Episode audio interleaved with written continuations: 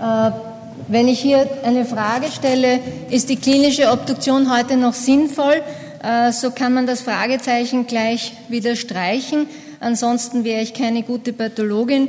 Äh, natürlich hat die Obduktion heute ihren Stellenwert.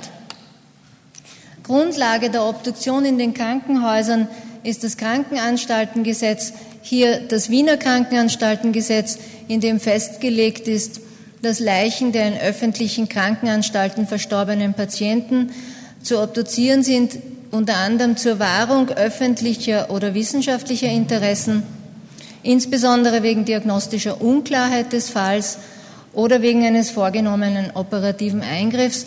Und das ist die allgemein bekannte Grundlage, auf der wir Obduktionen durchführen können.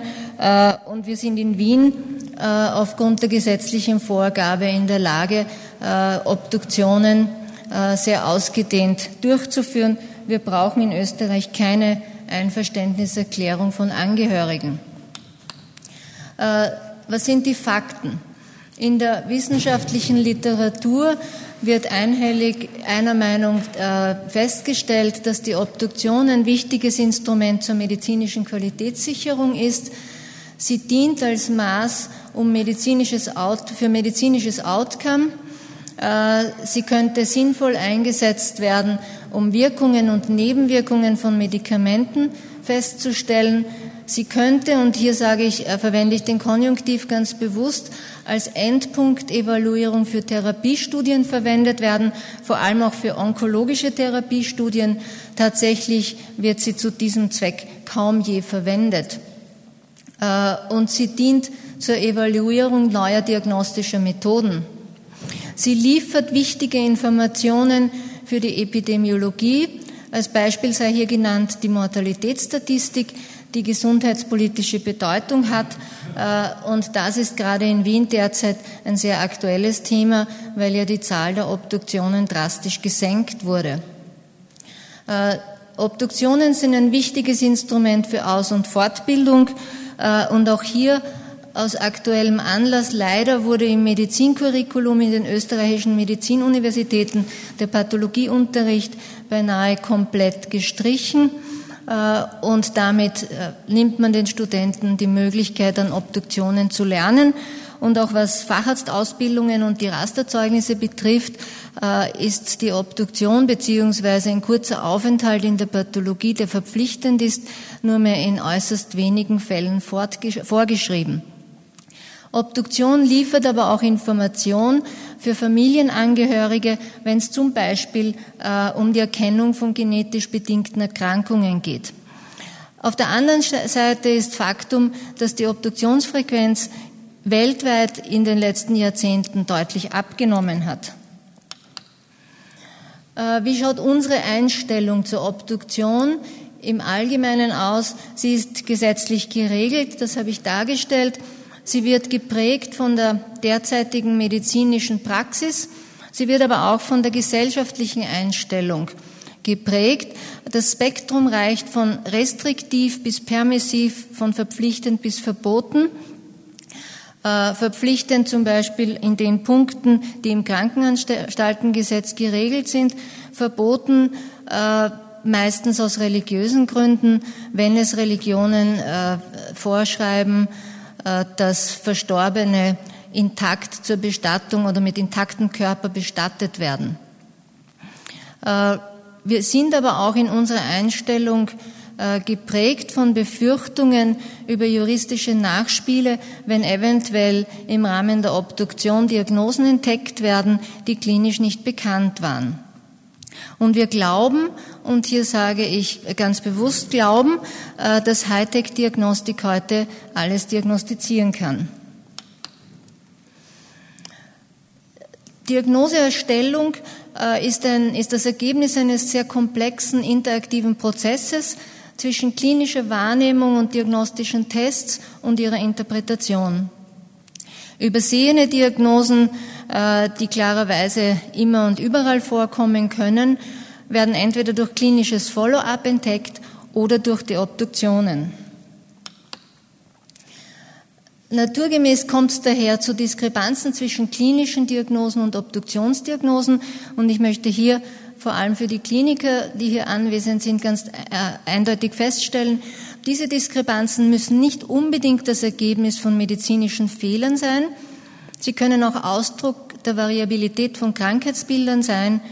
Äh, sie können Ausdruck für atypische Krankheitsbilder oder Erscheinungsbilder von Krankheiten sein.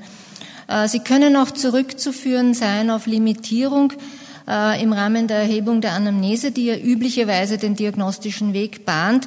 Zum Beispiel, wenn sich alte oder demente Patienten nicht mehr eindeutig ausdrücken können oder im krassesten Fall bei komatösen Patienten, die gar nicht mitteilen können, äh, wo es fehlt. Äh, wir kommen damit äh, zu den Errors beziehungsweise eben Diskrepanzen zwischen Diagnosen und ich möchte hier im Folgenden bewusst den Begriff Error verwenden auf Englisch, weil meiner Meinung nach die äh, wörtliche Übersetzung mit Fehler äh, das, die Komplexität des Begriffs nicht wirklich darstellt. Solche Errors können entstehen durch Weglassen oder Auslassen von Informationen, durch inadäquate Synthese, da entstehen dann üblicherweise falsch-negative Diagnosen. Äh, in der Literatur wird beschrieben, dass dieses, äh, dieser Irrtum mit einer äh, korreliert mit dem Ausbildungsstadium, passiert häufiger, wenn der Ausbildungsstand noch niedriger ist. Vorzeitige Diagnosestellung resultiert üblicherweise in falsch positiven Diagnosen, kommt unabhängig vom Ausbildungsstadium vor das heißt, auch erfahrene Ärzte sind davor nicht gefeit äh, und korreliert mit Selbstüberschätzung oder kann mit Selbstüberschätzung korrelieren. Und Errors können natürlich auch durch falsche oder missverständliche Formulierungen hervorgerufen werden. Äh, um mit Ihnen äh, wenige, einige wenige Beispiele aus der Literatur anzuschauen, möchte ich Ihnen noch die Definition von Errors nach Goldman äh, näher bringen. Unterschieden werden Major- und Minor-Diskrepanzen. Äh, zu den Major-Diskrepanzen Klasse 1 gehören nicht erkannte, wenn man so will, Hauptdiagnosen beziehungsweise schwere Diskrepanzen zur klinischen Diagnose, die eine Änderung der Therapie erfordert hätten, wo eine, wodurch eine Lebensverlängerung oder sogar Heilung möglich gewesen wäre. Klasse 2 Major-Diskrepanzen sind nicht erkannte Hauptdiagnosen, schwere Diskrepanzen zur klinischen Diagnose, aber ohne therapeutische Auswirkung und ohne Bedeutung für die Prognose. Minor-Diskrepanzen, äh, wenn man so will, äh, sind Nebendiagnosen, Klasse 3 nicht erkannte Nebendiagnosen, die in Beziehung zur terminalen Erkrankung stehen, äh, Diskrepanz von wesentlichen Diagnosen, aber ohne Zusammenhang mit der unmittelbaren Todesursache. Die Therapie hätte allerdings die Prognose beeinflusst. Klasse 4, Diskrepanzen anderer Nebendiagnosen, die eine mögliche Auswirkung auf epidemiologische oder genetische Daten oder Informationen gehabt hätte. In dieser Arbeit im JAMA äh, vor einigen Jahren äh, publiziert, wird ein systematischer Review von mehr als 50 Autopsiestudien weltweit gegeben und die Rate an Errors festgestellt. Und die ist überraschend hoch. Über alle Studien im Median der Error knapp 25 Prozent, äh, wobei er schwankt zwischen 4 und praktisch 50 Prozent. Das wird zum Teil auch beeinflusst von der Art des klinischen Faches. Klasse 1 Errors im Median 9 Prozent, schwanken zwischen 0 und 20 Prozent. Es wird auch äh, beschrieben, dass es zu einer relativen Abnahme der Errors pro Dekade kommt. Äh, die untersuchten Studien reichten von den 1960er Jahren äh, bis zu aktuellen Daten und pro Dekade kam es zu einer relativen Abnahme um 19 Prozent für Major Errors Klasse 1 und 2 zusammen und um beachtliche 33 Prozent für Klasse 1 Errors. In einer anderen sehr prominent äh, publizierten Studie wird auf die Arten der Errors mehr im Detail eingegangen. Es wird hier über drei Dekaden von den 1970er bis 90er Jahren dargestellt, dass Klasse 1 und 2 Errors, das heißt Major Errors, dramatisch abnehmen. Sie werden beinahe halbiert. Aber gleichzeitig steigen die äh, Minor Errors Klasse 3 und Klasse 4 deutlich an. Die werden nämlich annähernd verdoppelt. Und das finde ich äh, bemerkenswert, weil ja bekannt ist, dass zwischen den 1970er und 90er Jahren, also genau in der untersuchten Periode, die Anzahl der diagnostischen Untersuchungen deutlich gestiegen ist. Wir haben in der Zeit äh, sehr potente klinische Methoden dazu bekommen, äh, zum Beispiel in der Radiologie, CT, MRI, aber es wurde in dieser Zeit auch äh, die wurden auch endoskopische Untersuchungen wesentlich vermehrt eingesetzt. Und dennoch äh, ändert sich an der Errorrate äh, nur eben in manchen äh, Aspekten etwas. Äh, diese Autoren haben dann auch näher analysiert Krankheitsgruppen, kardiovaskulär, Infektionen und Malignome. Äh, die Felder, die ich hier farbig hinterlegt habe, äh, da sind die Änderungen signifikant. Für die kardiovaskulären Erkrankungen ändert sich die Treffsicherheit von 83 auf 95 Prozent signifikant ansteigend und die Spezifität in den 90er Jahren auf 97 Prozent. Was die Infektionen betrifft, ändert sich vor allem die Sensitivität. Die steigt deutlich an von 25 auf 86 Prozent, äh, während es bei den Malignomen über den untersuchten Zeitraum keine Änderung äh, der diagnostischen äh, Treffsicherheit bzw. Sensitivität oder Spezifität gegeben hat. Aber der Vollständigkeit halber äh, muss man auch sagen oder die Frage stellen, wie weit sind die Diagnosen, die im Rahmen einer Obduktion erhoben werden, durch Pathologen äh, reproduzierbar bzw. variabel. Und zu diesem Thema gibt es eine einzige Studie in der Literatur und die zeige ich Ihnen hier. Äh, es haben in dieser Studie vier Pathologen äh, eine Anzahl von Obduktionen befundet bezüglich äh, ihrer Diagnostik, was die Grundkrankheit oder Hauptdiagnose betrifft, liegt das Kappa im äußerst guten Bereich über von 0,83 bis 0,97. Das heißt, da ist die Treffsicherheit exzellent.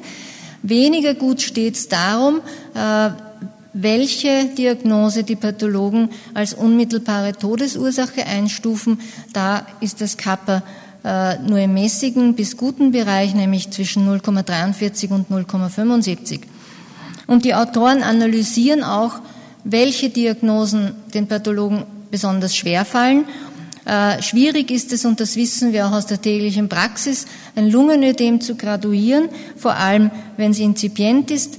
Eine Bronchopneumonie äh, zu sehen oder diagnostizieren. Auch da beginnende Bronchopneumonie ist schwierig festzustellen und ebenso ist es schwierig, das frühe Stadium eines Myokardinfarkts zu beurteilen.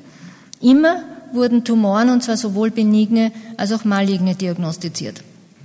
Aber es fehlen auch in den Obduktionsbefunden äh, beim Vergleich zur, äh, zur Krankengeschichte Diagnosen.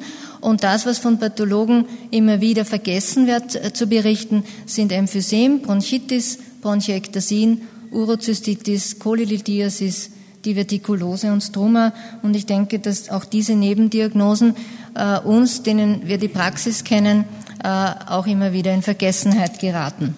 Also mir erscheint diese Studie durchaus realistisch. Äh, welche Limits für die Praxis der Obduktion folgern aus dem Gesagten? Äh, das eine ist, das habe ich jetzt nicht dargestellt, aber da gibt es auch Studien in der Literatur, die Auswahl zur Obduktion. Verschiedene Studien zeigen, dass Kliniker in der Regel nicht vorhersagen können, welche Obduktionen hohen diagnostischen Wert haben. Äh, das heißt, wir haben es aufgrund äh, naturgemäß mit einem Bias zu tun, der aufgrund der Auswahl zur Obduktion entsteht.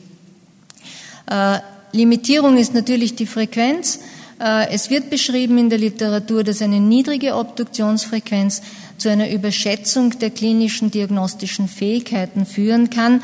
Man fühlt sich vor allem in dem Glauben, dass die heutige moderne Hightech-Diagnostik alles findet, ganz einfach zu sicher. Äh, was fehlt, sind systematische klinisch-pathologische Todesfallkonferenzen, äh, wo der Fokus auf Fortbildung gelegt werden sollte. Äh, die sind sicher deshalb problematisch durchzuführen derzeit, weil unsere Kultur in der Medizin zur Fehlerdiskussion noch nicht optimal entwickelt ist.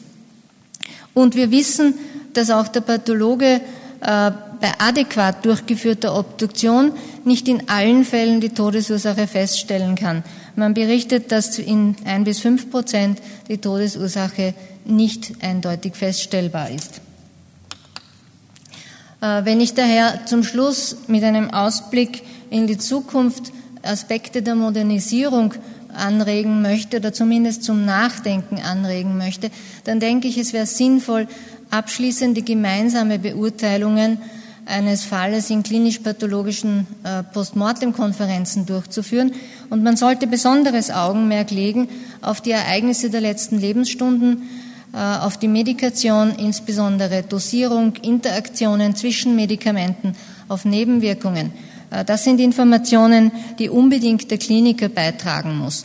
Besonderes Augenmerk sollten sowohl Kliniker als auch Pathologe auf Infektionen legen. Äh, die sind schwierig zu erkennen und aus dem Gesagten, nachdem ja die Reproduzierbarkeit der Todesursache durch Pathologen nicht im optimalen Bereich liegt, äh, könnte man überlegen, die Todesursache äh, gemeinsam festzustellen. Äh, möglich wäre auch klinisch-pathologische Diagnosen zu korrelieren und die Klassifikation nach diesen diagnostischen Fehlerkategorien oder Errorkategorien zu verwenden. Allerdings müsste dazu auch die Diskussion in der Fehlermanagementkultur verbessert werden. Und, und damit möchte ich überleiten, es gibt Berichte in der Literatur äh, darüber, dass und, äh, unter Einbeziehung radiologischer Methoden äh, Obduktionen in die, die, äh, manchen Einzelfragen ganz entscheidend verbessert werden könnten. Äh, und das, glaube ich, leitet uns äh, zum nächsten Referat Virtopsie, das sich ja vor allem mit solchen Diagnosen mit, oder die, mit diesen Methoden beschäftigt. Äh, und wenn Sie einverstanden sind, würde ich vorschlagen, äh, dass wir die Diskussion dann gemeinsam machen.